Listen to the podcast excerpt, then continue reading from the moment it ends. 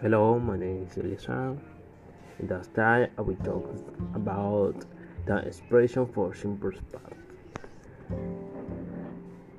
I will that you you can understand the different expression in different things. For example, estas son expresiones para utilizar eh, palabras en simple past. For example, one of the, of the word that you use is last. Uh, the example is last week, last year, last month, last people, you know, la última, el último. Yesterday is other word that uh, we use and the other is ago, for example.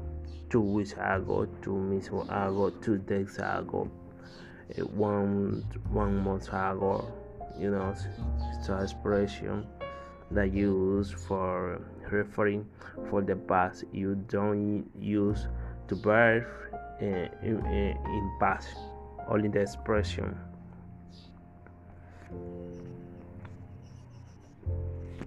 For example, when I say three months ago, two months ago, two weeks ago, and different thing.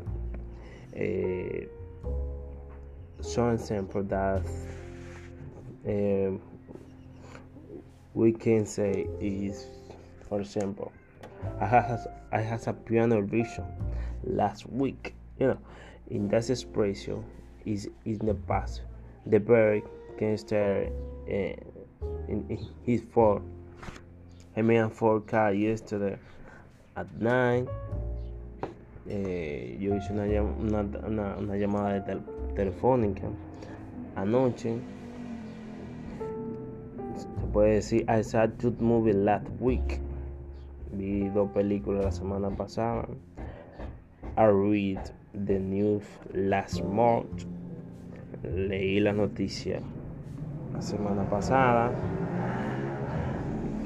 Or I read the news yesterday. I read the news two or ago. You know, whatever thing. Or you can say I went to go to Paris last week and different different way.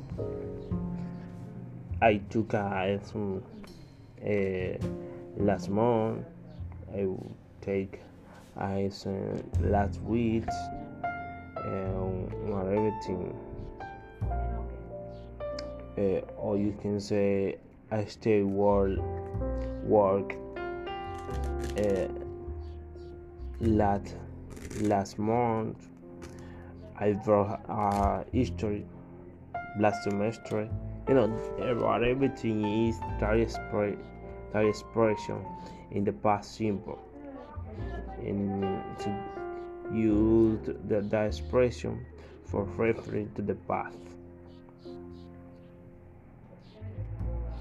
I expect that you you can entender the time expression yesterday, last week, last month, ago, and other expression in the past that can use in whatever time.